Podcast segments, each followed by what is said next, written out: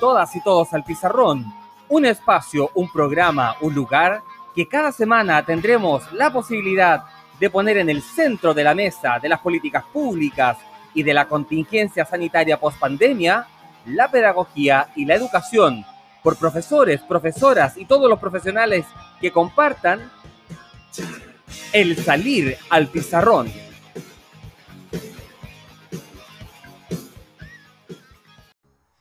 Eh, lo que acá en el programa, ya que estamos comenzando a grabar, eh, eh, buscamos siempre en nuestros invitados e invitadas es en su recorrido personal, cómo llegan al tema que vamos a abordar, cuál es el trayecto que nos permite develar el sentido de por qué es tan importante o aquella disciplina que estudiaste, aquello que estás buscando, aquello que tú le devuelves a la sociedad. Ese es el trayecto y da lo mismo en la temática, más bien es el modelo. Eh, porque para estar aquí, nuestro requisito number one es tener calle. Don Germán, ¿o es distinto? ¿No? ¿Está bien? Tener calle. Tenemos un poquito calle. Así que Algo de, calle le tenemos.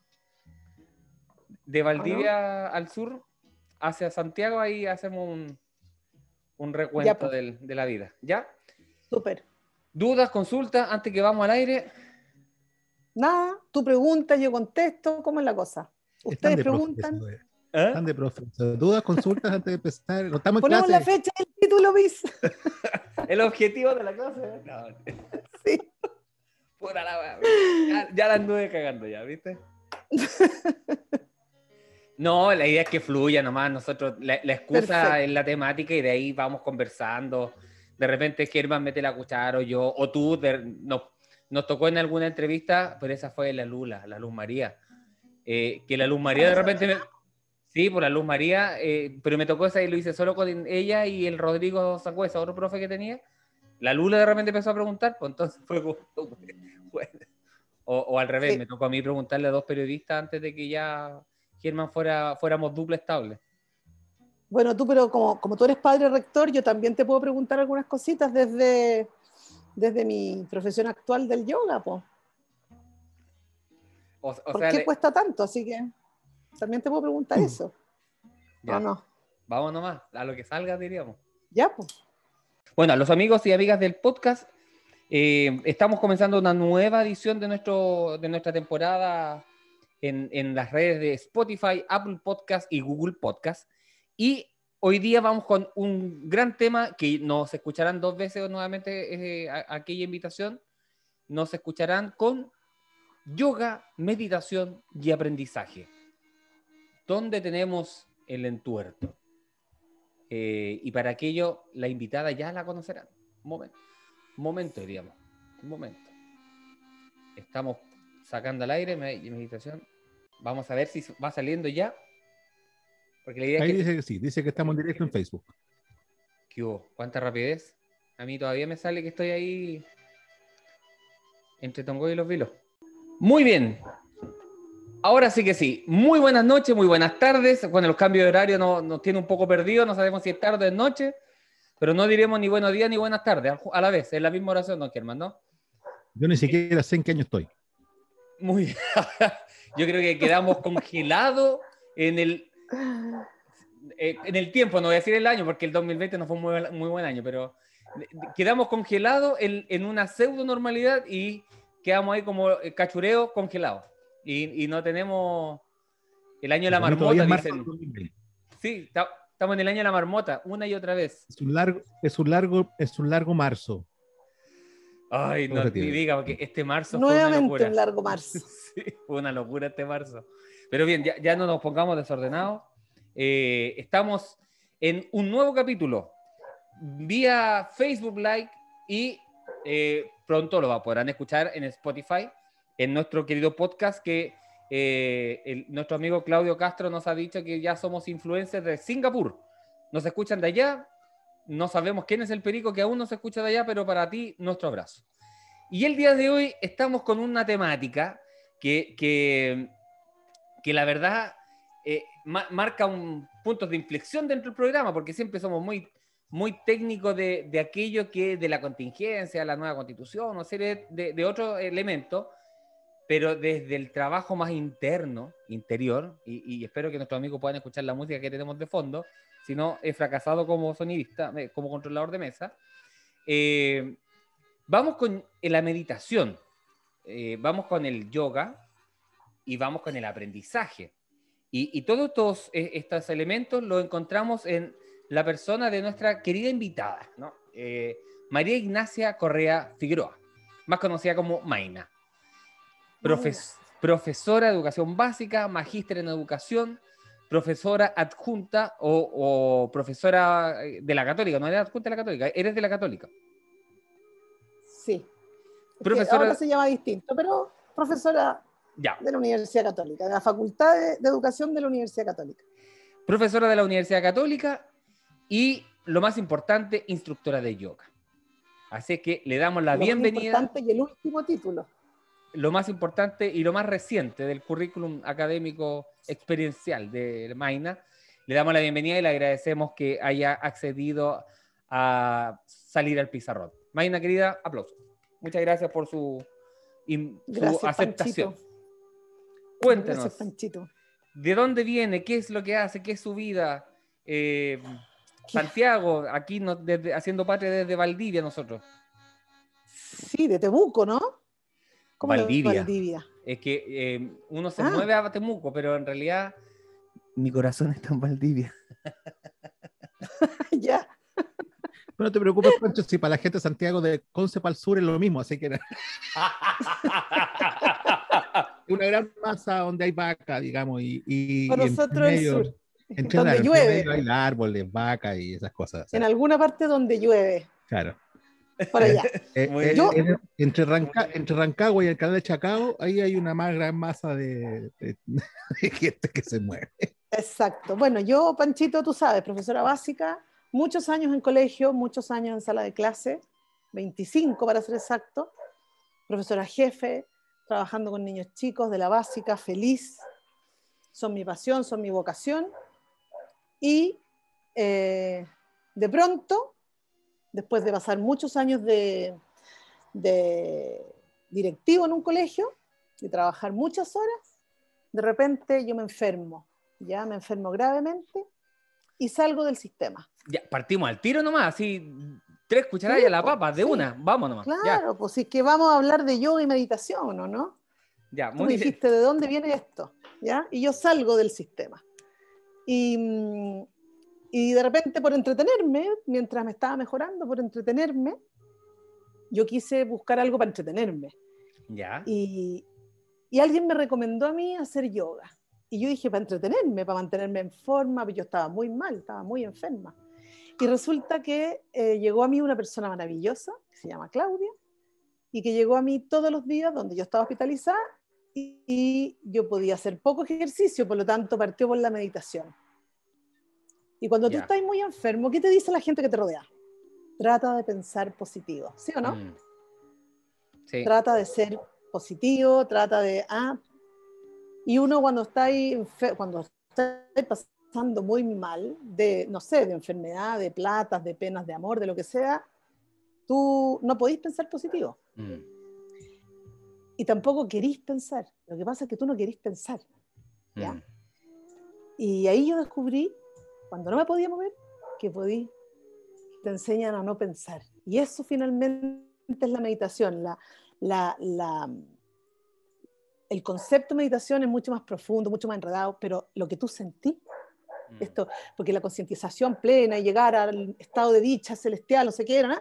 ya, todo eso eh, es lo que uno estudia cuando estudia y finalmente eh, en términos académicos, pero lo que uno siente cuando aprendís a, a, a meditar es eso, no pensar, aprender a manejar tu cuerpo y tu mente de tal manera que no pensáis y logras estar en un estado exquisito mm. de mente blanco, ¿ya?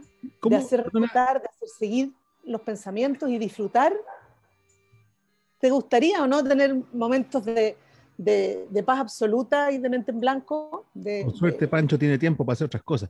Oye, eh, dime. No, una, una, pregunta, una pregunta ahí antes de que avancemos. Te vamos a bombardear de preguntas ahora, porque Dale. de verdad que... Siento, siento, siento que, que en general en, en, en nuestra cultura, además me, me, me desagrada hablar de nuestra cultura, pero en nuestra idiosincrasia eh, chilena particularmente, eh, hay, hay ciertas palabras que tienen una carga, eh, no, sé si muy elevada y que la, la hemos, la hemos alejado de nuestro quehacer.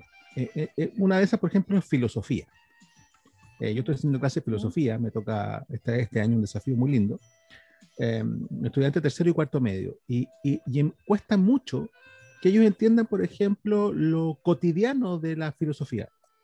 De que finalmente tú filosofas en cualquier parte, digamos, y que es muy fácil y es gratuito, además gratis, es maravilloso. Pero, pero, pero claro, está muy, ale- muy alejado. ¿eh? Se, se- se ha colocado ese término filosofía o filosofar en grandes mentes iluminadas allá en el Olimpo, allá donde no hay nadie. Eh, y también el tema de meditación. O sea, obviamente cualquier persona habla de meditación y, ah, no, ya, entonces de los Hare Krishna y los hippies y todo el cuento, y yo no estoy para eso, no tengo tiempo, porque finalmente tengo que trabajar, pagar las cuentas y echarle para adelante, no tengo tiempo para... ¿Qué es eso de meditar? Eh, eh, eh, ahí voy a juntar varias cosas, porque también es culpa nuestra de quienes estamos de alguna u otra manera ligados a la enseñanza, cómo también permitimos que esos conceptos que son tan naturales para el ser humano y que en otras culturas o en otras idiosincrasias son muy naturales, en la nuestra, en este Chile tecnócrata y cada vez más, más de ingenieros, eh, eh, menospreciamos todo lo que sea filosofar, todo lo que sea pensar, todo lo que sea meditar. Entonces, eh, por ahí quería preguntarte a ti, porque además me acordaba de algunos amigos también que, que, que- que estudiaron en la católica, ¿no? Y, y empezaron a hablar de la ponticato muy, muy fruncidos. Entonces yo les decía, en fin. Eh, pero también que vienen de una, de- sobre todo de universidades como la, la católica o de universidades que también ya cada vez son más tecnócratas. Entonces, ¿cómo fue tu aproximación a un concepto como ese de meditación? ¿Lo, ¿También lo viste lejano en un primer momento o ya tenías algún antecedente? Sí, Mm, o sea, me costó al principio. ¿Sabéis por qué? Porque yo he tratado, desde que me invitaron a, a este momento, he tratado como de llevar esto que, que estoy aprendiendo, porque esto pasó, esto que yo les digo, pasó hace seis años y a mí me costó aprender a meditar. Mm. Y como dices tú, como filosofar siempre, a meditar siempre, tú vas en el metro y tenés tiempo muerto y en vez de ir chateando, podés ir meditando, ¿ya? Es un buen momento. Ahora que estamos en pandemia ya no tenemos esos, esos tiempos de traslado que tenéis que manejar lejos, yo tenía que ir a muchas partes súper lejos. Ahora tengo esos tiempos en los que hago yoga en mi casa en la mañana en vez de trasladarme a la universidad, a San Joaquín, imagínate. Eh, entonces, eh, ahora estaba pensando cómo finalmente cambia la mirada que yo tenía dentro de los colegios con esto. Pancho trabajó conmigo, él sabe que eh, de las cosas que Allá pasan voy. en los colegios actualmente, producto de lo que tú mismo dices, de, de esta, de esta exigencia, de, esta, de, esto, de este mundo de ingenieros, de abogados, qué sé yo, eh, de salas llenas de niños, de, de, de, de niños con dificultades de concentración y eh, el pastilleo, la, el neurólogo, el doctor, eh, su niño no se queda tranquilo, que mantenerlos sentados, todos mirando para adelante, porque resulta que ha cambiado todo el mundo, lo único que no ha cambiado es la sala de clase, sigue siendo igual, todos mirando para adelante. ¿ya? Eh, y ahí es donde yo veo que esta herramienta, la meditación y el yoga, la meditación por sí sola, también acompañada de yoga, son una herramienta súper útil, porque la meditación aquieta aquieta el cuerpo físico, aquieta también el, el, los pensamientos, aquieta eh, el alma, las penas, eh, te ayuda a concentrarte, eh, te ayuda a tomar decisiones, a controlar los impulsos. Hay un montón de cosas. Yo a mí me cuesta mucho tomar decisiones porque toda la vida, o soy como lenta para tomar decisiones, porque toda la vida he hecho una, lista de pros y de contras eternamente. Ya, pues, eso yo lo puedo hacer en una, en una meditación. ¿Ya? Yo puedo hacer eh, mi proceso de toma de decisiones con eso. Puedo meditar con una foto de alguien, no sé, si me cuesta más. O puedo meditar con música o sin nada. ¿Ya? pero, pero a un, un niño, si le enseñamos a un niño, yo aprendí a meditar a los 45 años y todavía estoy aprendiendo, me cuesta, porque tú sabes, hay un, hay un concepto que se llama mente de mono, que lo tenemos todo, que eh, tratamos de concentrarnos y los que tenemos déficit atencional, sí. nos, volamos, nos vamos, o finalmente nos llega un pensamiento, si lo que pasa es que nos llega un pensamiento y nos, lo, lo, dejamos atrapado aquí y empezamos a en él. ¿Qué, ¿Qué, entendemos por meditación? Porque, porque también, también hay un poco de, así como filosofía, ¿no? Se piensa que, la, que, las preguntas filosóficas son las grandes preguntas y que tienes que preguntar de primero cómo, cómo nació el universo. Mm. Y una pregunta filosófica puede ser, ¿por qué se me fría el café, digamos? Eh, ¿qué, es la, meditación? ¿En, en, en, ¿es, es, es, levitar? ¿Es entrar en estos estados zen de, los secos secos sí, claro. los secos secos sí. Pero, ¿qué, es la meditación? No somos secos secos. Mira, la meditación es una práctica de concientización plena. Tú, tú eh, te concentras, ¿no es cierto? Y te ubicas en el momento presente, totalmente presente, ¿ya? Y aíslas y dejas fuera totalmente el pasado que te genera culpa, remordimiento, bla, bla, bla, y es lo que te deja pegado, y también dejas fuera el futuro, que es lo que te mantiene a mil por hora para evitar cosas del pasado, entonces te proyectas al futuro y te genera un nivel de ansiedad que no te deja estar en paz. ¿Ya? Entonces tienes que aislar esos dos momentos, pasado y futuro, para poder estar en el momento eh, presente. Es estar en el momento presente. Imagínate, como que yo ya digo presente y ya no estoy en el presente, si ese es el problema. Me genera ansiedad. te, transmitió un nivel de ansiedad, pero... Vato completo. ¿ah? Ansiedad, pa, Entonces, ahí físicamente, claro, físicamente pasan varias cosas, porque eh, depende de las la técnicas que tú uses, porque con un niño es distinto, a los niños les cuesta mucho más, los niños están pensando en el recreo, entonces tú estás tratando de hacerlos meditar en una sala de clase y están con el de atrás que le cuesta más, entonces entre tenéis que ponerlos en alguna postura cómoda, eh, y para uno también, ya a lo mejor tienes que buscar tu propia forma, estrategia para poder meditar. O con, yo a mí me sirve mucho la música, ¿ya? La música. Al principio cuando me ponía a meditar me quedaba dormida el 100% de las oportunidades, pero esa dormida que uno queda como medio intermedio, que también es exquisito y también es meditación, pero está ahí, ahí disfrutando el momento presente, ¿ya? Porque a mí me pasaba que como estaba enferma, estaba hospitalizada, sentía que me atacaban muchas cosas como, eh, ¿por qué me pasó esto? Eh, ¿Qué hice? No me cuidé, eh, mm. comía mal o fumaba o no, sé. ¿ah? Y por otro lado, el futuro. ¿Qué, ¿Qué, va a pasar con mis hijas si yo me muero? ¿Cuánta gente ha muerto en esta pieza? Mm.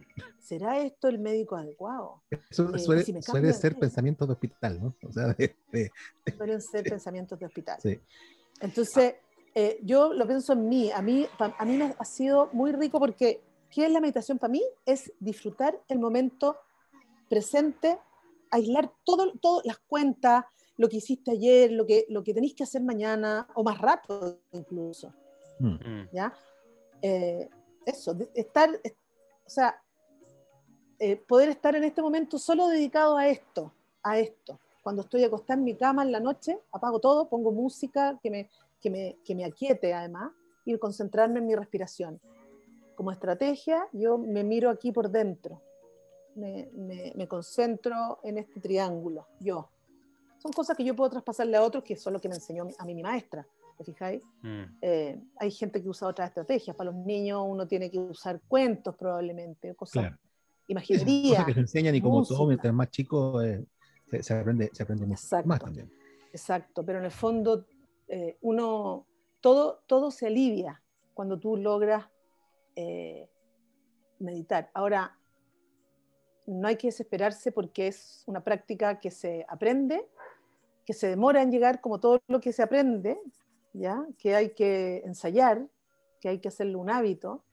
Y si yo lo hago todos los lunes con mis alumnos, no lo van a aprender. En cambio, si todos los días les dedico un ratito, como cuando les leemos cuentos a los niños, si todos los días les leemos cuentos, se van a acostumbrar, les va a gustar y lo van a pedir. Lo mismo con la meditación. Cuando llegan los lunes, cuando se van, cuando vuelven del recreo, un ratito. Quiero volver atrás, eh, al, al, al, a, la, a la pre, previda ¿no? de, del, de, de, aquello que nos comentaste de tu enfermedad. Eh, y, y, que, si tú me preguntas, es pareciera ser que es el, el, punto también que te permite subir al monte de Sinaí y decir qué es, qué, qué hago, qué, qué soy. Mm. Eh, y comienza a resignificar tu trayecto. Entonces, yo te conocí, eh, era, mi, era mi jefa, yo, yo, te conocí sí. en, en, el San Esteban, tú eras eh, de, el, nuestra coordinadora, eh, en, en, el lenguaje de lo público era nuestra jefa UTP, nuestra jefa, la, la SOA UTP. Y, eh, y era una persona súper activa y, y, y, de hecho también nos contagiaba mucho eso a los profesores que trabajábamos ahí. Y, y tu dinámica de trabajo era una dinámica que permanentemente nos convocaba a trabajar por la energía que en ella estaba impuesta. Eh, pero hoy, o sea, te estoy escuchando, pareciera ser que algo pasó, se quiebra esa rutina, porque es una rutina, sí. se quiebra esa rutina y tú te tienes que volver a construir. Y en esa reconstrucción sí. aparece esto como una herramienta más y, y me, me, me, interesó mucho cuando dijiste como pa, para hobby, ¿no? Como para distraerme, como para pasar el, el, el tiempo eh, de la enfermedad. Pero la enfermedad pareciera ser que te, te dio una, un, un, renacer, te, te, te, te hizo, sí. te, parió mejor, te, dio un, un, te dio a luz una versión de ti que hoy día eh, entrama en una lógica universitaria de la formación del profesorado y de la mirada también del aula, una dinámica que, eh, que uno dice, oye, esto debiese estar en todas las escuelas, no por, la, eh, por el sesgo cultural que vivimos, que vivimos una máquina, o vivíamos, porque eh, la, si la pandemia algo hace, es poner el freno de mano y sacar el piloto automático y, sí. cabros, háganse cargo. Eh, pero en, en, es, en, ese trayecto, para después ya meternos nuevamente en, lo que significa el aula, ¿cómo fue esta transformación o esta reconversión de, de lo, de, de, la vida pre, eh, pre, de la, de, la, de, la, de, de, la mejor versión de ti misma, que finalmente es lo que la vida nos convoca? Así, eh, más que un cliché cuando dice, si la vida me da limones, hago, hago limonada, yo me haría sí. un mojito o me haría un un sour, pero eh, ¿qué, ¿qué, pasa con eso contigo como persona, no? ¿Qué pasa conmigo? Mira, tú me conocías en esa época. Mm. Tú te consta que yo siempre fui una persona muy positiva, no soy una persona positiva desde ahora, y siempre eh, mi sello siempre fue disfrutar la vida, desde antes. Y en, ese, y en esa línea yo busqué algo para pasarlo bien y entretenerme mientras estaba enferma. Y mi mensaje, ahora cuando, eh, porque yo ahora estoy trabajando con gente eh, que, tiene, que está pasando por esos mismos momentos. Yo ahora en pandemia me recibí de instructora de yoga y tengo pacientes, ¿ya? Y, y yo les digo, tú, eh, si quieres no, no haces yoga, si quieres no tomas yoga, haz algo que te fascine. Mm. Eso te va a mejorar, algo que te fascine puede no ser la meditación o el yoga. Yo recomiendo la meditación y el yoga porque a mí me hizo muy bien y conozco gente que ha hecho muy bien y yo estoy haciendo ese trabajo. Ahora tengo una persona con cáncer al páncreas que está súper bien, que no me está pudiendo ver en este momento porque se tuvo que operar, pero va para arriba. Tengo un, una, un adulto mayor, eh, tengo una persona con una lesión en la columna también. Eh, y les digo, se van a mejorar porque quieren mejorar, si quieren hacer algo que, les guste. Encontraron este camino que además es terapéutico, que físicamente les aporta algo. La meditación es parte importante de esto porque la meditación no, no, no te aporta algo con movimiento, digamos, pero sí te aporta eh, en el ritmo cardíaco, en la presión, en, en, un montón de otras cosas que sí te pueden ayudar a sanar. Eh, me desvié un poco la pregunta, Panchito. No, pero... No, pero está bien, eh, que, que, tiene que ver con lo que estamos diciendo. O sea, eh, si, si hay algo que hoy día estamos entendiendo es que el entramado de la vida no es lineal. Y, y creo que todas, Exacto. Bueno, todas yo- esas vueltas que vas eh, tienen que ver con la respuesta. Sí. Así lo entiendo. Sí, a mí me, exacto, a mí me pasa que decidí ahí cuando me enfermé, como soy una persona que goza la vida, un 7 del enneagrama, que también podríamos hablar algún día del enneagrama, que soy un 7 puro del enneagrama, que yo lo que tengo que hacer en mi vida es eh, lo que me hace disfrutar. Yo no soy, soy incapaz de trabajar en un lugar que no estoy disfrutando. Entonces, la vez que me fui de la pega anterior al San Esteban, me fui porque lo había dejado de disfrutar. Del San Esteban me fui porque me enfermé, pero efectivamente también lo había dejado de disfrutar. Eh, y así, y ahora estoy, hago sola, solo cosas que disfruto. Y me pasa, y a eso iba también, eh, que el otro día, hace poquitos días atrás, una hija mía me dijo a mí, fue bien importante, me dijo, mamá, mira lo que tú has hecho con la historia que te tocó. Mira cómo construiste algo sobre la historia que te tocó, algo así fue. Mm. ¿ya? Porque ahora me ven a mí trabajando con personas con cáncer, que era lo que yo tenía, trabajando con... Cuando yo cuento lo que yo tenía, me dicen, pero, pero ¿cómo si la gente se muere de eso? No, la gente no se muere de eso. Hay personas que se mueren de eso. Mm. Mi doctor se ríe porque yo después de que salí de la enfermedad, eh, la persona que me hizo, que me enseñó a meditar y que me enseñó yoga, la- mi primera maestra, me invitó a formar una, una fundación que se llama Yoga Medicina. Síganla, Yoga Medicina, en Facebook y en Instagram. Lo, lo vamos a que colocar ahí los fundación, sí, que es una fundación que atiende eh, principalmente mujeres eh, con cáncer, pero también otras patologías y también hombres se han ido incorporando. Estamos funcionando en el Instituto Nacional del Cáncer y otros, y otros lugares también, y damos Ah, yoga gratis para a mujeres con, con cáncer y hombres con cáncer. ¿ya? Y ahora tenemos una, una escuela de, de yoga, de, de de- profesores, de instructores de yoga, que es donde yo me formé el año pasado. ¿ya? Eh, y mm, de nuevo perdí el foco, Pancho, ¿viste? No, estáis Tengo bien. Tranquila, estáis bien. Ah, ya, estoy bien. Estoy, Sí, estoy bien, te vamos siguiendo en el relato. Te vamos siguiendo en el relato. Ah, ya, perfecto. Entonces tenemos esa, esa fundación que me hace vibrar mucho porque es una labor maravillosa y por favor publícala donde podáis porque la gente que eh, está enferma y quiere tener acceso a esto puede tener acceso a esto. Ojalá después soñamos con que se convierta en una ley, la ley del yoga, imagínate.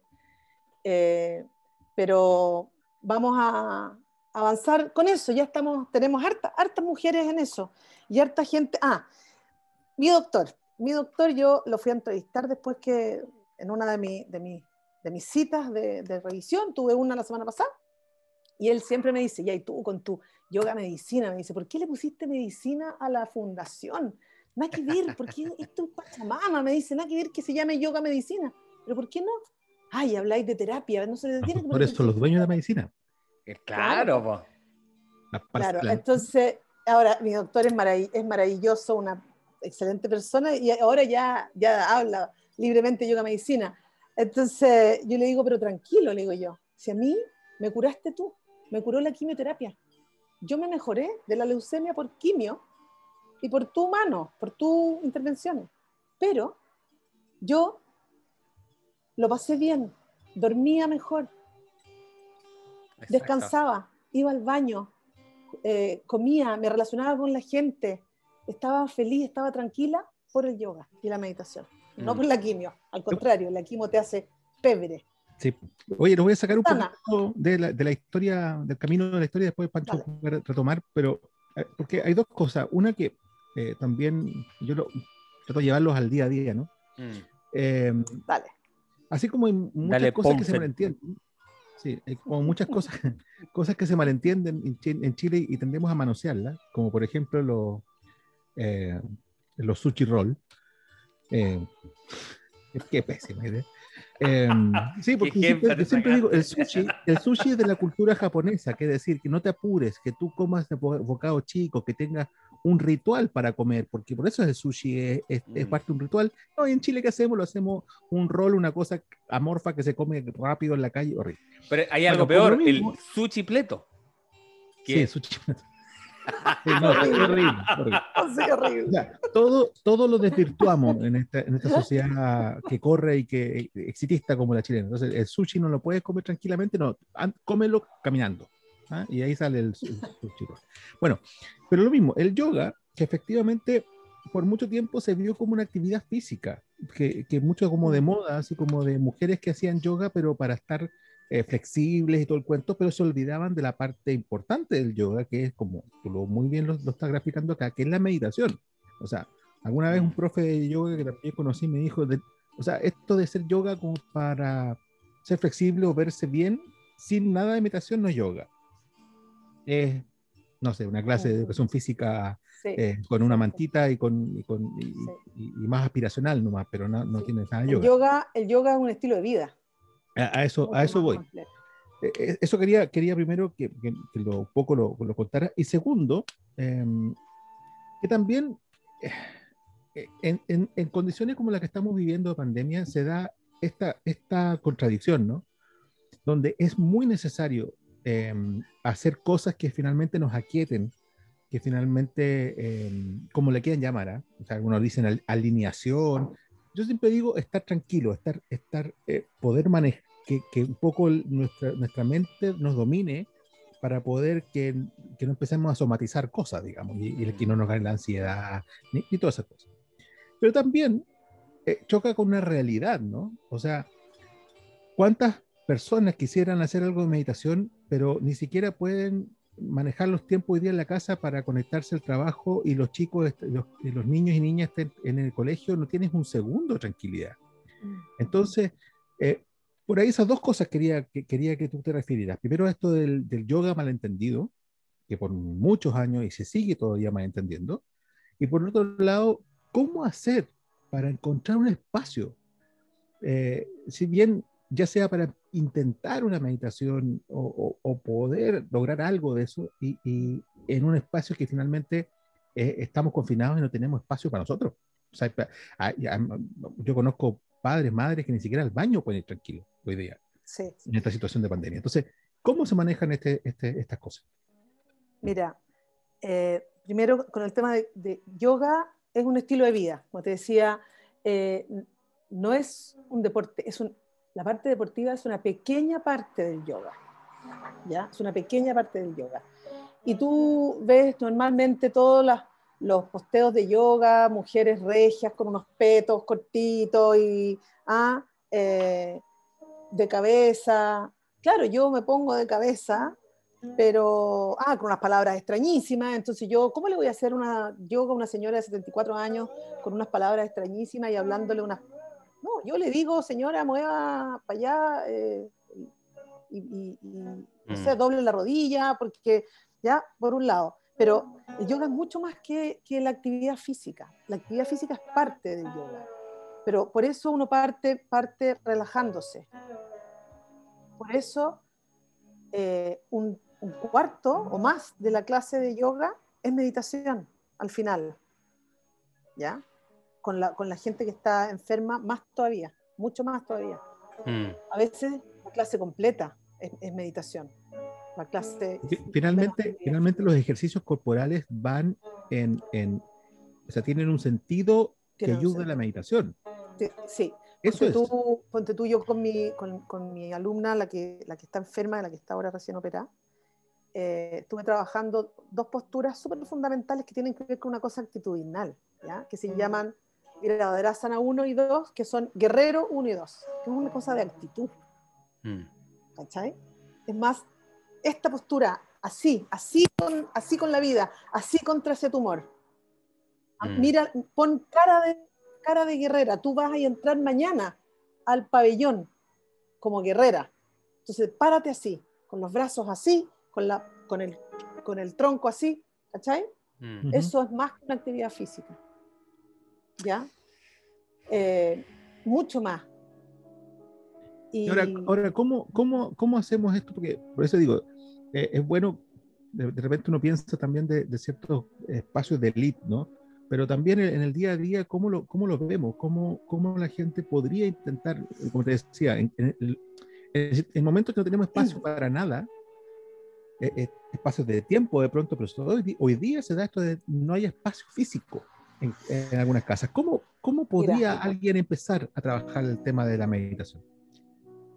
Mira, yo creo que la pandemia de partida ha sido, ha sido muy buena para algunas cosas, entre esas para el yoga. Tú vas al supermercado y no te cuesta mucho encontrar un mat no solamente por yoga, porque la gente está haciendo mucho ejercicio y el mat es como el desde para hacer eh, abdominales, ¿ya? Pero mucha gente haciendo yoga.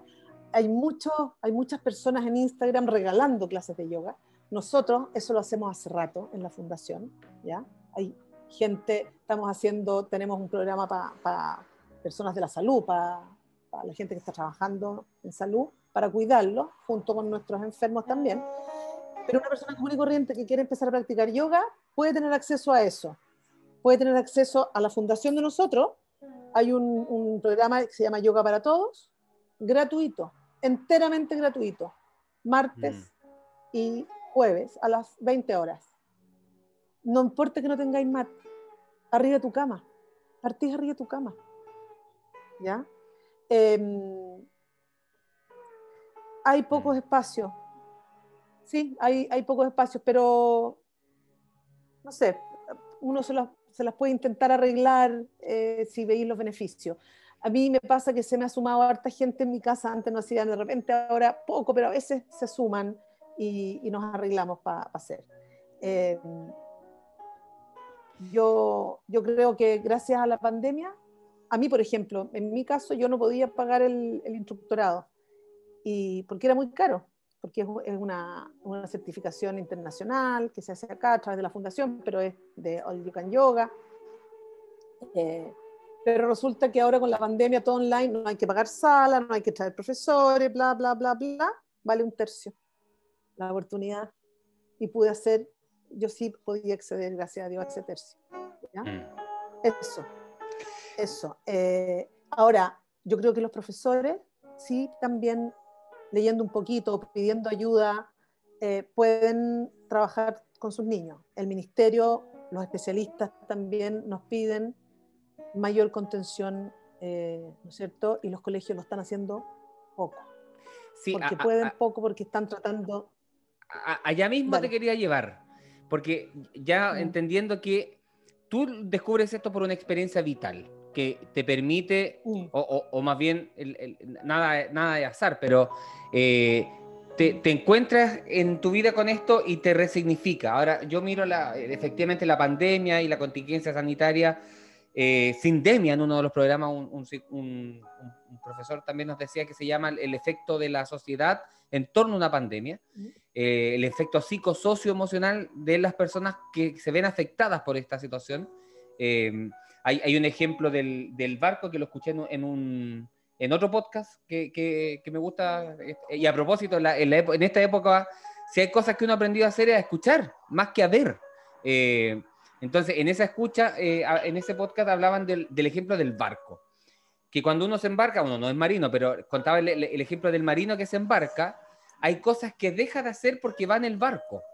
Eh, por más que quiera jugarse una pichanga, no va a poder porque vaya en el barco. O sea, y si uno mira, y, le, le, encontré mucho sentido, si uno mira el ejemplo de eso hoy día, en, en, esta situación que estamos viviendo, eh, por más que yo quiera jugarme una pichanga, no puedo, porque la situación es distinta. Y hay cosas como cuando uno se embarca, que decía él, que debemos entender que no se pueden hacer porque hay un elemento superior, en este caso estar embarcado, en este, y, en el caso nuestro, el cuidarse de no contagiarse. Eh, y, eso nos ha costado porque es que yo quiero juntarme, es que yo quiero hacer un asado, es que yo... Pero loco, no se puede. No, aún eh, eh, estamos embarcados, ¿no? Estamos en una situación que eh, cuesta entenderla porque además se da de cuando en vez. Entonces, y las escuelas son uno de los espacios que más se ha visto tensionado en este sentido. Tú lo has podido ver también en, tu trabajo en, la Facultad de Educación ¿no? de, de, la Católica y y tu mirada también ya es distinta hace siete, ocho años atrás. Tu mirada en torno a esta situación que vivimos cambia, o yo voy percibiendo que cambia, y que lo percibes de otra manera, y que a las escuelas, el ministerio... Bueno, hay, antes... cosas, hay cosas buenas que decir del ministerio, y con esto cierro. El ministerio sugirió que los primeros minutos de la jornada fueran de contención emocional y de lectoescritura, ojalá, o, más bien de, un contexto que, de desarrollar habilidades de orden superior, ¿no? Que uno pudiese enganchar con esto, si lo intencionamos, pero como estamos acostumbrados al lenguaje matemática y, y más y más nos quieren meter el Sims otra vez y todo lo demás, caemos en la tentación de no hacerlo. Entonces, ahora la pregunta, ¿cómo trasladamos esto en todo este escenario nacional que estamos viviendo desde la voluntad? Que yo creo que por ahí parte esto. A ver, desde la voluntad hay que convencer, hay que convencer de lo, de lo fundamental, de lo beneficioso que es para los niños, eh, porque yo en sala en sala presencial lo puedo demostrar.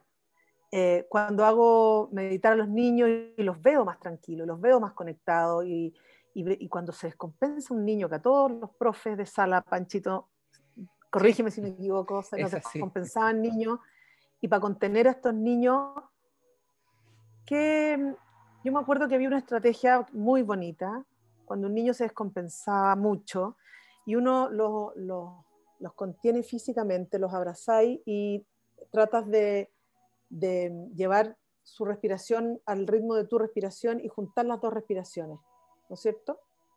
Y, y, llevarle el ritmo a la respiración o hacer que te sople y está llorando desesperado y hacer que te sople, que se concentre en ti y soplame. Y el niño al principio no puede y después lo intenta.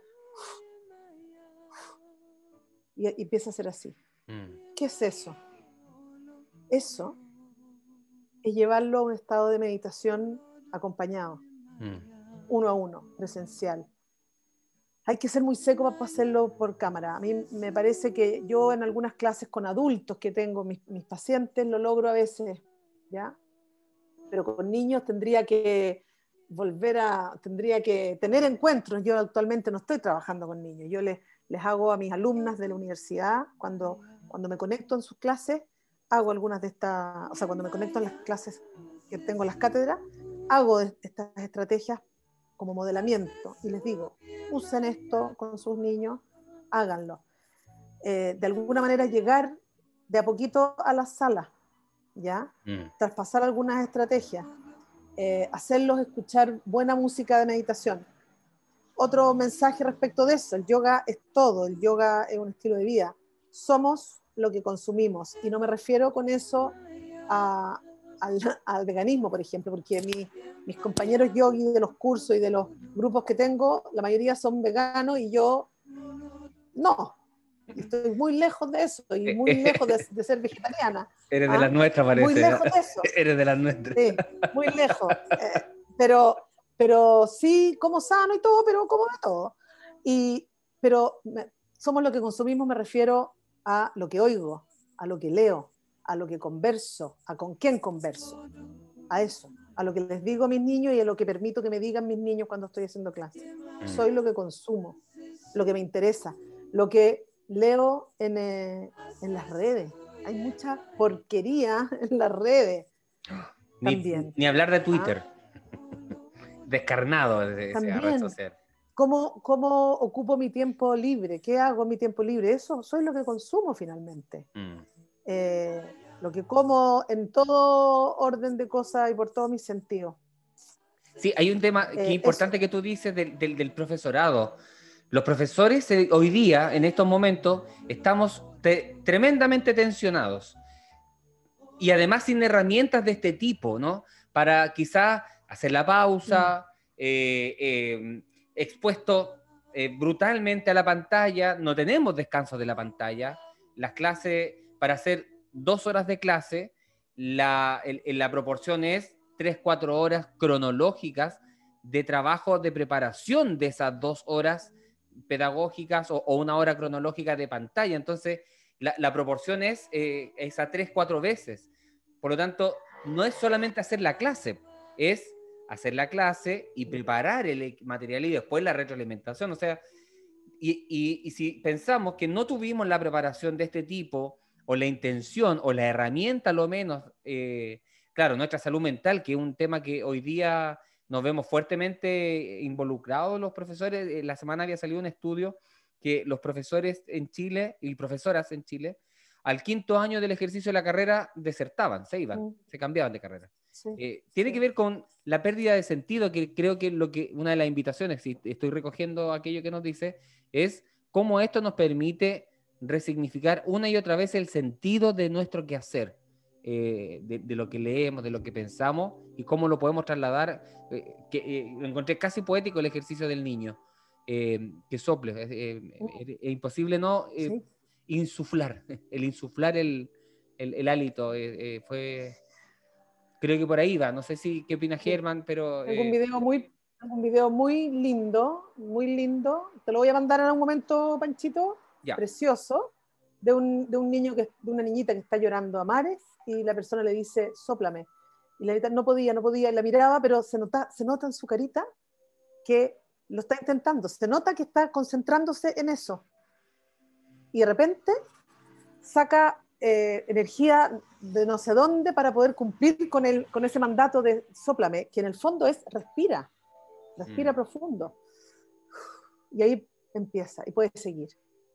Lo mismo que abrazarlo y llevarlo a tu, a tu- al, al- tú marcarle la pauta respiratoria. Tú marcar la pauta respiratoria Mm. hasta que siga con su propia pauta respiratoria. Exquisito.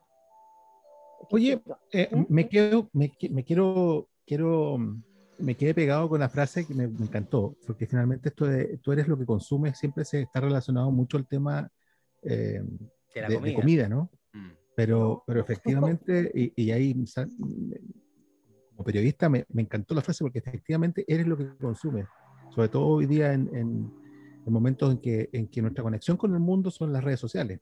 Mm. Eh, que se acabó la, la visita de plaza, ¿no?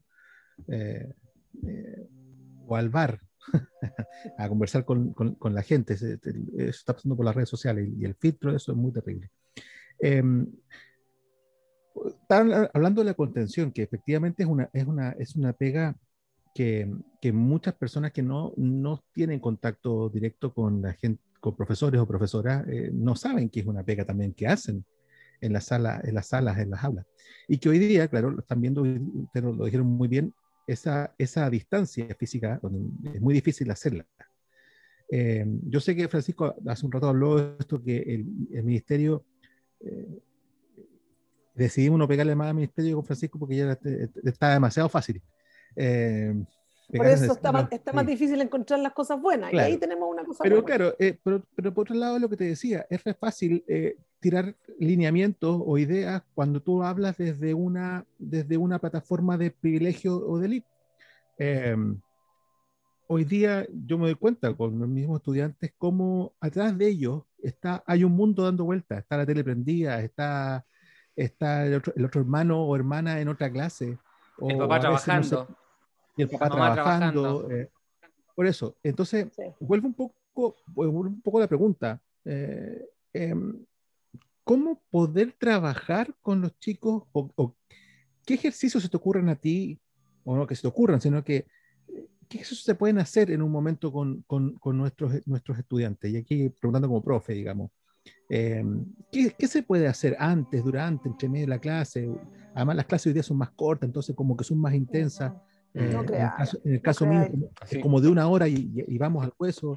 Claro, en- entre que llegan, todo el cuento, final como 40, y 45 minutos. ¿Qué se puede hacer en esos casos? ¿Cómo, cómo poder eh, tomar esa, esa cabecita en formación y decirle, a ver, aíslate un poquito de todo lo que está dando vuelta en tu cabeza y en tu entorno y en tu casa y que, y que tu hermano y que tu papá está trabajando y que la tele está prendida, que la radio. ¿Cómo, ¿Qué se puede hacer? ¿Cómo, cómo ayudarlos? Mira, hay, Y de esta manera cosas. ayudarnos, digamos. Sí, vamos a, vamos a echar igual una, una pelada al ministerio, porque, eh, como dices tú, es re fácil. Inevitable, inevitable. Lo siento. Pero hemos encontrado Sí, cosas pues, buenas, hemos encontrado cosas buenas. Pero viste que he cambiado, viste que he cambiado, he cambiado bien. harto. Muy bien. Sí, bo. Eh, es re fácil decir, hoy hay que hacer esto, pero también hay que, hay que subir puntaje SIMSE y más encima, si quieren más lucas, va, ya. Eh, y resulta que tienen que contener emocionalmente, pero también tienen que levantar lo- lo- lo- deplorables resultados del, del, año pasado y los niños que no aprendieron a leer, porque hay un montón de niños que no aprendieron a leer y lo, vemos, yo, yo tengo las prácticas profesionales y mis alumnos que están eh, haciendo prácticas profesionales en segundo básico y hasta tercero básico en eh, la educación pública tienen niños no lectores. Y todo eso por las mismas o menos lucas. Por las mismas o menos. O menos lucas. Exacto, exacto. Y además de eso, sin quitar algo, hay que contener, aparte de hacer todo eso. Entonces vamos agregándole. Entonces, claro, eh, yo tengo una hija que recién se recibió de profesora básica, está en una escuela municipal, no voy a decir de dónde por si acaso, eh, y todo marzo trabajaba de 8 a 5 haciendo clases de ciencia y lenguaje de tercero a octavo básico. De 8 a 5. Imagínense, son niños de 8 a 5 y ella de 8 a 5. Claro. Entonces yo tenía que contenerla a ella, ella a sus niños y así. Y además tenía que hacer dos horas semanales de contención emocional a sus niños. Aparte, entonces, ya. Y más, y más encima, y tengo que hacer contención emocional, pero ¿qué hago? Ni un manualcito, ni una recomendación, ni nada. Ah, ya, pero hay que ser, hay que arreglársela, porque lo importante es contenerlo. Yo creo que un niño bien contenido, un niño bien regaloneado, aprende. Un niño claro. Entonces, ahora yo creo que a los profesores hay que modelarles. Hay que contener a los profesores, hay que hacer estas cosas con los profesores. A ver, en la reunión, respire así, escuche esta música, escuche este cuento, esto mismo, hágalo con sus alumnos mañana. Esto, yo, yo coordinadora de ciclo, yo director de escuela, les voy a contar un cuento a ustedes antes de empezar la reunión. Y voy a tener un buen momento. Yo lo que le digo a mis alumnos de las prácticas, todas las clases, y no en pandemia, porque en pandemia con mayor razón, pero todas las clases, no en pandemia, en tiempos normales, también tienen que ser un buen momento. Y tiene que partir con un buen momento. ¿Qué premio le doy a un niño cuando se porta bien? ¿Qué premio le dábamos antes o le daban antes? Yo nunca. Salí tres minutos antes de recreo. No, o sea, para transgredir la, para transgredir la norma. Hay que portarse bien. Ah, yo, respeto la norma para transgredir la norma. Entonces, el, el famoso jeans day, yo siempre los odié. Para, para venir sin uniforme, ah, eh, tengo que juntar plata para la canasta, no sé qué. No. Entonces, yo me porto bien, ¿qué me gano? Un buen cuento. Voy a contar un buen cuento. Y cuando uno hace eso con los niños, los niños se portan la raja para que les conté un buen cuento, ¿sí o no, Pancho? Sí. Yo, yo lo veo a mi esposa que, que le encanta contar hace mucho lecturas de cuentos. Y, y efectivamente es cuentera, pero de las buenas. Entonces, y, y, los niños. Es, sí, y, los niños es una cosa así como que ¡pum! se les despliega, se les devela una situación, porque quien lo está contando está no solo convencido, sino que se, se traspasa la emoción de querer del, del, que, del que te gusta lo que estás haciendo, o sea, si tiene que ver con eso. Y por eso me hace mucho sentido lo que tú dices con el tema del ejemplo de los profes. Equipos directivos, paremos un poco, regalémosle un, minuto de pausa, entreguémosles herramientas de este tipo, repliquen. Si pueden, si quieren, en algún minuto va a caer. Todas mis reuniones parten, yo, no, yo no soy jefa, pero yo soy actualmente, por ejemplo, jefe de un grupo de profesores, como lo era en esa época con Pancho, vamos a partir siempre con un cuento. ¿Te acordáis, Pancho, que yo les hacía regalos lectores a ustedes? Lo, he replicado. En esos tiempos. Te, copié. ¿Verdad? te he copiado la técnica. Yo les hacía regalos lectores. Sí, regalos lectores.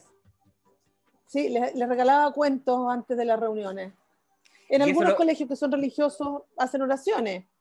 Sí, es, eh, es, curioso porque finalmente también está el tema este de, y, también pasa, eh, que finalmente, claro, hay reuniones que se eternizan eh, y, finalmente todos queremos tiempo para nosotros.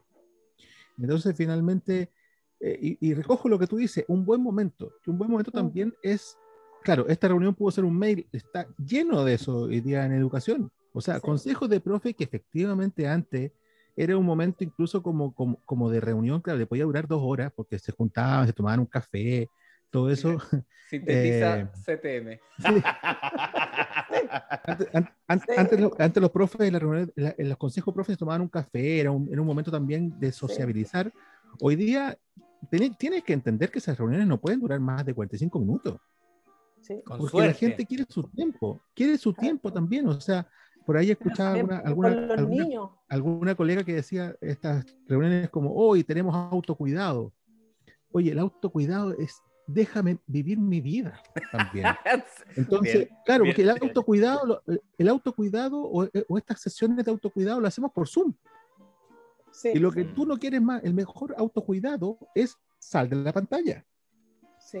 Entonces, efectivamente, esto del buen, de, un grato momento, también a veces significa no nos vamos a conectar.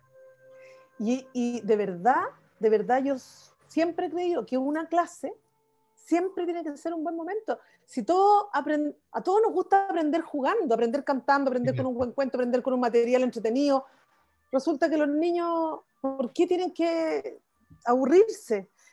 Otra, otra cosa buena en la pandemia, los niños cuando, cuando, han, cuando pudieron volver al colegio ahora en marzo, volvieron felices, felices, y querían levantarse temprano a partir del colegio. Era milagroso, ¿no, Pancho? Los tuyos, sí. de pasado eso. Eh, sí, no, o sea, porque igual está, todavía el regemor de la pandemia, pero efectivamente, el, el, yo tiene, el tema de la, del volver a vernos. Eh, creo que eso, eh, eh, eso va a ser un mito cuando nos podamos volver a ver, pero no de cualquier forma. Y, retomo lo que también decía, mencionaba Germán. Hay cosas, hay que ser respetuosos de los tiempos. Eso es una, buena medida de autocuidado. Y si de repente se alarga la cosa, bueno, juntémonos otra vez, pero era una hora, una hora. era una hora quince, una hora quince porque si además extiendo la barrera también de mi disposición mental interna, eh, cede y termino desgastado, termino fundido. Em, pero por, eso, por eso sumo lo que, lo que sí, dice, que, sean 45 minutos gratos. O sea, 40 minutos gratos. No, ya una hora y media. No se nos puede olvidar pasarla bien también en la pega. Yo a mis alumnos siempre les digo, no ahora en pandemia, ahora insisto, pero siempre, cuando planifican para sus alumnos. Eh, inicio de la clase. ¿Qué es lo que van en el inicio? Ah, el levantamiento de conocimientos previos. Y entonces parten todas las clases. ¿Qué vimos en la clase anterior? A mí me preguntan eso y me dan eh". ganas de tirar el, y salir corriendo. Salir corriendo. Yo ahí tengo que decir algo, decir o hacer algo que el cabro chico diga, yo me quiero quedar aquí, yo no quiero quedarme, yo no quiero salir a recreo, quiero quedarme aquí, yo quiero estar en esta clase. Mm. Y ahora en pandemia hemos obligado en todas las planificaciones a poner en, en, la mitad una pausa saludable que se llama. Pero yo le digo a mi alumna, si su clase está buena, si su clase está entretenida, no me interrumpa con ninguna pausa saludable, porque su clase está entretenida y los niños están felices disfrutando. Si los niños, si es una, si es una clase de ejercicio combinado y los niños están súper densos y ¿eh? ya, párala, hazlos pararse, bailar, cantar, aplaudir, qué sé yo. Pero tenéis que ser hipersensible como profe para que a través de la pantalla la, la, dinámica de la sala. que si los niños, claro, si los niños están felices porque están leyendo un buen cuento, tú los vas a hacer pararse y bailar. No. Vas, termina siendo una pausa no saludable, termina siendo una pausa latera, ¿cachai? descontextualizada, innecesaria. Lo mismo pasa con... Mm. No, dale, es que... eso, eso también es contención, eso también es contención. Tiene que ver con eso, con, con que los, las soluciones no se transformen en un problema. Eh, e, eso es lo importante. Y, em, y, y, como para, para ir ya haciendo el cierre, porque siento como que hemos ido explotando el, el, el, relato hasta que ya nos metimos en la sala de plano, ¿no? Y, pero antes de la pandemia y, y, también para lo que venga después de la pandemia. Eh, a, a, mí casi me quedaría como eslogan jugar, meditar, aprender, jugar, meditar, aprender, jugar, meditar, aprender. No se nos puede olvidar esa triada eh, cuando estemos ahora... meditando en la mañana, un niño que parte meditando en la mañana está mucho mejor dispuesto corporalmente y mentalmente y emocionalmente para el aprendizaje. Mira, de todas maneras, en pandemia, en guerra o en paz, da lo mismo. Y, intentar eh, encontrar esos espacios, eso es lo importante también, y aprovechar esos espacios para poder hacerlo. Ese yo creo que es el principal desafío que tiene, la mayoría de los chilenos hoy día. O sea, como dijimos al principio, conceptos como, como la meditación o como la filosofía eh, ya están alejados de nuestra cultura hoy día deberíamos reabrazarlos, así como le, a Pancho le gusta la, el concepto resignificar. Oh, que voy a, eh, develaste mi secreto. Oh. se me- se me- Porque se me- además se me olvidó traer un- mi shot para tomarme un traguito cada vez que decía resignificar. hay un Eh, sector que lo confunde con, con religión, Sí, claro. entonces... Que no lo es. Y no lo es. Mira, mira el O sea- tema con, con- con lo espiritual. eh, Por eso es otro, otro concepto que está tan alejado de nuestra cultura, pero que es importante hoy día más que nunca. Entonces, por eso te agradezco eh, el aterrizar un, un- un tema como este y llevar también a la, a la sala y, y- y pequeños actos de meditación. Si finalmente tampoco meditar puede ser estar en un trance completo, sino Mm. que de pronto, como dices tú, y me quedo con eso, eh, quedarse en el presente, tener conciencia de dónde estás, eh, eh, vivir ese presente y, y sacarnos y sacarnos un poco la ansiedad que hoy día nos está matando. Quiero solo leer los comentarios para que no queden ahí que no leímos. ¿ah? Eh, Ya. Aquí, por ejemplo, una colega, Roxana, dice, en mis diferentes clases al inicio trato lo posible de generar un espacio de respiración y de buscar a través de aquello un minuto de tranquilidad y, y a la vez iniciar una clase más concentrados. Dominique dice, exacto, debe ser en alguno de los trayectos que estábamos hablando, es necesario entregar las herramientas a los profesores para una contención real y efectiva. Luego eh, vuelve a decir tal cual, exacto, tal cual, mis respetos a la colega, muy clara con lo que ocurre a diario. Muy bien. Eh, lo- los quería mencionar por lo menos algunos comentarios para que eh, no, no de- la gente diga que no los leemos, pero Y después, te peguen. no, no me peguen y, y no, y no me vengan aquí a hacer funa eh, en tiempos de funa. no sé, yo creo que eh, hemos ido dando varios temas concretos y bajamos la pelota al piso, diríamos ahí en, en el fútbol, aunque nuestro amigo Gerardo Isla, capitán de la selección de básquet eh, y valdiriano, eh, siempre me dice, ah, el fútbol, porque cuando lo entrevistamos a él, yo dije la pelota al piso, no, pues la pelota al piso, el básquet no jugaste más, pues entonces, Gil media. Pero, eh, pero en esa dinámica, Maina, palabras al cierre. palabras al cierre. Mira, feliz de haber estado acá, de haber podido conversar algo que me, me parece fundamental, mucho más importante que mm, puntajes SIMSE, que tú sabes que para mí fueron muy importantes durante un tiempo, pero ya no lo son. ¿Ah? Mm. Eh, nunca es tarde para cambiar de opinión, no, no pasa nada cuando uno cambia de opinión, no pasa nada cuando uno cambia de vida también, ¿ya? Es rico cambiar de vida. Yo pienso que tengo una profesión nueva que me recibí a los 51 años, Wow. mi, mi último título. ¿ah? Y, y estoy emprendiendo, imagínate, da lo mismo empezar de nuevo las veces que sea necesario, en cualquier cosa de la vida. Ahora, para los niños, lo más importante son los niños. Como dice la Mistral, como decíamos Panchito cuando fuimos al norte, el Sí, futuro de los niños es hoy. Uy, ¿ya? sí, y los niños hay que cuidarlos hoy. No hay que pensar en que son los adultos de no sé cuándo, de que no, no, los niños hoy. Hay que Sí. cuidarlos hoy y esta es una herramienta que les puede ser a ellos la diferencia, hacer la diferencia para pasar este momento, para poder aguantar cosas como el, Mm. como el computador, como la casa, como el encierro, como la falta de, de amigos, como las dificultades para aprender, como la falta de medicación o la elección, por fin, de no utilizar medicación para concentrarse, por ejemplo. Eh, y para mantenerse sano también, pues, para evitar enfermarse. ¿sí? ¿Para qué, vamos, a- ¿Para qué Así vamos a tratar de mejorarnos si evitamos enfermarnos? Eso. Ojalá los Muchas profes gracias. pudieran. Eso. Gracias eso. por, por tus reflexiones. Háganle, háganle, por favor, propaganda a la Fundación Yoga Sí, Medicina. lo- Yoga Medicina, sígalo ahí en las redes sociales, arroba, arroba, ¿no? Arroba Yoga Medicina, ¿en fundación? Bueno, ahí la, pu- la- tienes que ponerle la publicación después. Sí, en, en la publicación Ya. de ahí de Spotify la vamos a dejar ahí también en la leyenda y solamente a propósito de un Súper. regalo lector, yo venía preparado, eh, un librito de don Carlos Escliar, un maestro que me gusta leerlo, argentino por lo demás, eh, que dice lo siguiente en relación a esto, ¿no? La, meditación, el juego y todo eso, no es solo, solo a sí mismo, sino es en, en- en- en relación a, a un otro, a una otra. Eh, lo mismo que estábamos hablando en torno a los niños, eh, nosotros los directivos a los profesores, los profesores, nosotros también hacia los niños. Eh, esto es como una relación que en algún minuto alguien tiene que enriquecer. Eh, y en ese sentido dice, el misterio de lo otro, el poder de su alteridad, no hay relación con el otro si su rostro es ignorado. Aun cuando lo consideremos como un cuerpo objeto, aunque hagamos del otro una simple anatomía y simplifiquemos el mundo que él expresa y también su expresividad. No es el otro, es el que es otro yo, sino el yo, un otro, un yo no fallido. Carlos Escliar. Para cerrar y para decirles muchas gracias por acompañarnos esta tarde, noche, noche tarde, eh, en un capítulo más. vamos a seguir, eh, hoy vamos a tener otra invitada femenina. Eh, las mujeres se toman el todas y todos al pizarrón desde hoy en adelante porque estábamos medio machistas, don Germán. Oiga, estábamos, oiga, joven, estábamos medio cargados. Pero vamos resignificando. Estábamos poco, paritarios, machistas nunca. Es, gracias, me resignificó, ¿viste? Dos veces, dos cortitos tendría que haber tomado ahí.